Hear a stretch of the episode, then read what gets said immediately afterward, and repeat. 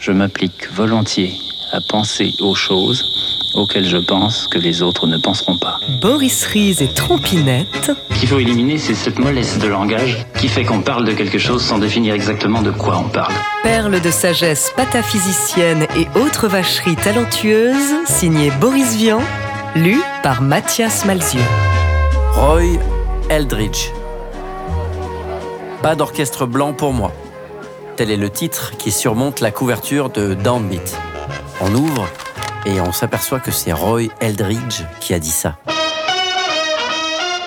Et on lit l'article et c'est assez étonnant parce que Roy avait dit qu'il le dirait et il le dit. On savait bien qu'il le pensait, mais pour le dire là-bas, Roy ne s'est pas dégonflé. Il le dit en long, en large et en travers, pourquoi il ne veut plus jouer avec un orchestre blanc? Pourquoi il ne veut plus être la vedette sur scène et la cible des coups de pied aux choses dans la coulisse? Coups de pied ratio, aussi bien que matériel, si j'ose m'exprimer ainsi. Et c'est très, très amusant que ce soit à Leonard Fever qu'il ait dit tout ça.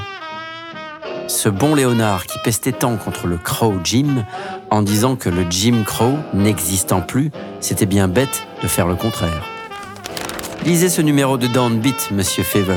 Au fait, c'est vous qui signez l'article, non? Boris Vian, Jazz Hot, juin 1951.